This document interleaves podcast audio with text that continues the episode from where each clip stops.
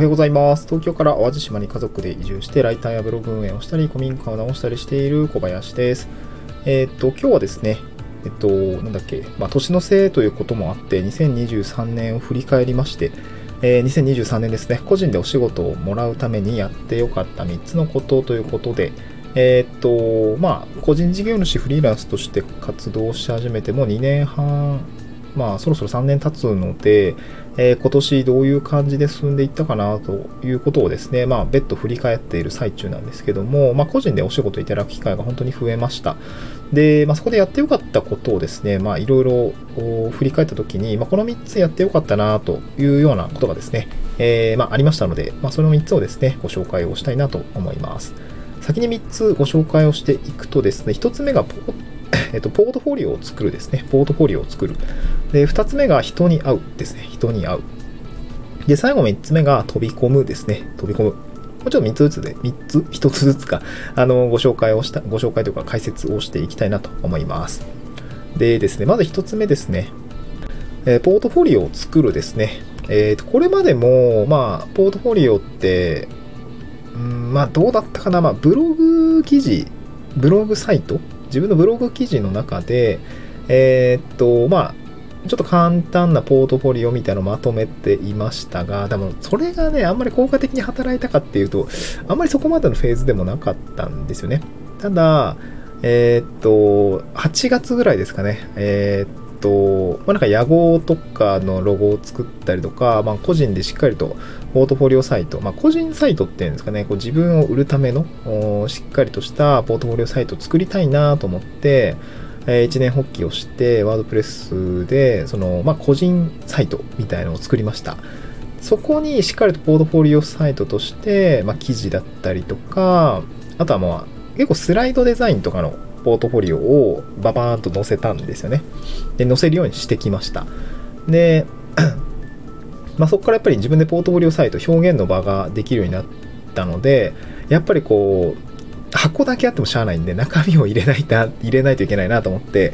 まあ、積極的にこう、まあ、自主制作したものだったりとか、まあ、あとは、えーと、自治体さんのお仕事の内容だったりとか、まあ、スライドを作ったものだったりとか、まあ、あとは本当にこうありがたくも公開してもいいですかいいですよっていうようなやり取りをいただけたクライアントさんの、えー、ポートフォリオですね。これをこう出していきました。で、やっぱその結果ですね、その、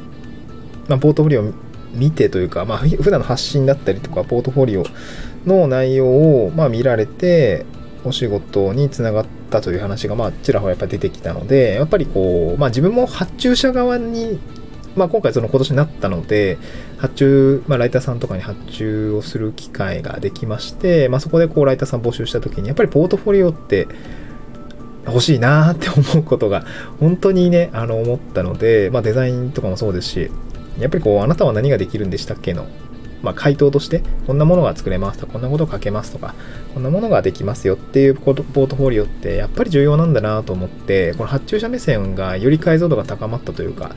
えー、まあ、発注者目線と、まあ、受注者目線、両方を持った状態でこのポートフォリオを作るという工程を踏むことができたので、いや、まさにこのポートフォリオっていうものの重要性を非常に感じた年でございました。まあ、なのでね、この作ってよかったっていうこと、まあ、やってよかったことの一つに、まあ、なったかなと思います。ポートフォリオを作るですね。うん。はい。まあ、あの、どんなポートフォリオなんだっていうところはですね、あの、概要欄の X のリンクから飛べますかね。うん。概要欄のリン、えー、X のリンク、X 上のポ X の、えー、なんていうの、あのー、なんかリンク貼るところあるじゃないですか。あそこにあるので、えー、そこから見れますね。はい。じゃあ2つ目ですね。人に会うですね。人に会う。えー、っと、そうだな、インパクト。お仕事をもらうためのインパクトで一番大きかったのは、この人に会うだったかもしれないですね。うん。人に会うが非常にインパクトとしては大きかったかなと思います。やっぱりこう、オフラインでのつながりっていうところは非常に強いなと思いました。もう別にオフラインでガンガンガン会いに行く系の人じゃないんで、なかなか腰重い系の人なんですけど、まあ、あの、そうですね、今年結構5月とかかな、えー、っと、まあ、小豆島にまこさんっていうお知り合いがいるんですけど、この、その方にご紹介をいただいて、うーんと、オンライン書講座とかで、人にリレモンさんとかをはじめ、えー、普段コミュニティで顔を出している方とかにですね、えー、会って、そこからこう、まあ、引き上げてもらうっていう感じですかね。あの、まあ、小林さん、いい働きぶりしてますよ、みたいな形で、あの、言っていただいたりとか、まあ、そういう、まあ、目の前のお仕事をコツコツやっていった時に、えー、しっかりとこう、なんですかね、ポートフォリオにさせていただいたりとか、そこからこう、どんどんと仕事が、あなんて言うんでしょうね、うん、できるように、まあ、仕事のチャンスの場をいただけるようになって、まあ、その3つ目の飛び込むに、なんていうんですかね、通じるところはあるんですけど、そういう機会に恵まれるために、この人に会ってよかったなと思いましたね。そこから本当にこう、香川で人に会い、そっから、あれですね、夏9月とかには、まあ、淡路島で、えー、オンラインショーキャンプやって、そこでこう、ガガッとこう人が、人と会う機会があったりとか、うん。あとあれか、えー、ウェブライターラボのオフ東京オフ会も、あ、大阪オフ会も行ったし、まあその前は、まあ東京オフ会も行ったし、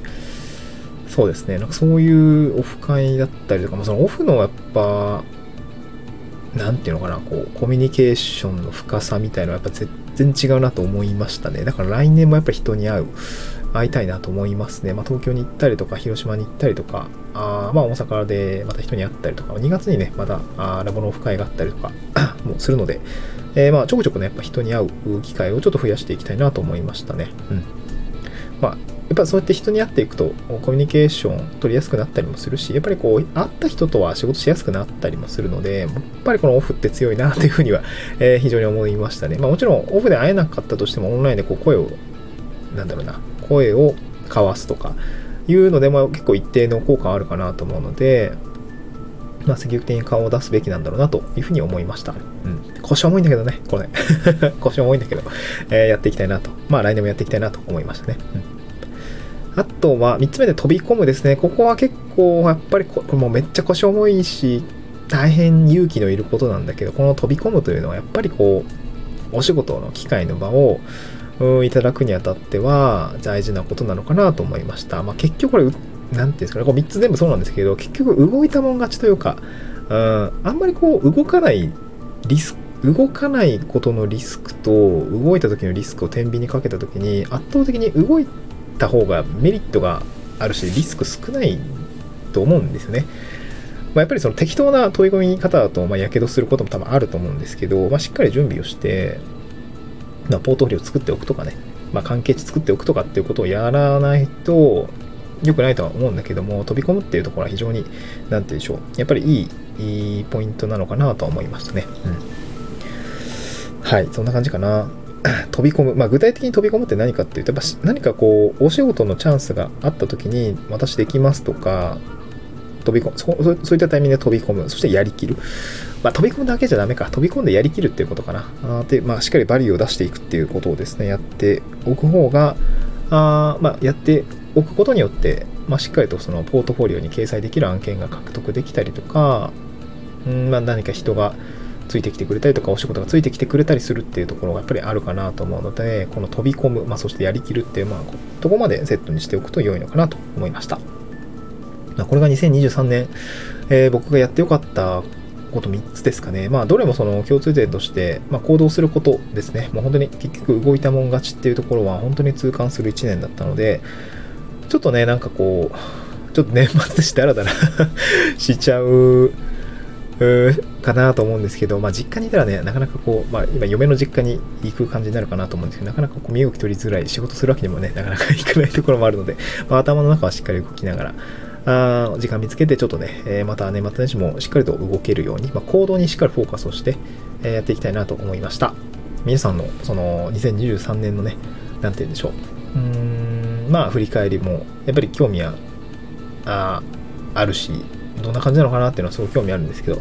どうですかね？皆さんいかがでしたでしょうか？うん、2023年どんな1年になったんですかね？まあ、あの、1年の計は元旦にありというような言葉もありますけども、まあ、2024年のね、計画も、まあ、どのような行動プランを立てていくのかっていうところはね、まあ、あんまりこう、目標とかね、改めてこう、元旦だからっていうのはあんまり、まあ、個人的には効果がないとは思っていて 今からやれよって話なんで まあもう30日になったりもするので、なんて言うんでしょう。まあそういうことも考えながらね、ぼんやり。まあとはいえね、この季節柄、あの、そういうことを考えるっていうのもまあありなのかなとは思うので、まあ僕も多分年末だからやるっていうところもあるんでね、えー、どっちなんだって話なんですけど、まあ2024年どうしていこうかなっていうのをぼちぼち考えていきたいなというふうに思いました。はい。まあ今日はですね、えー、まあそんな感じですかね。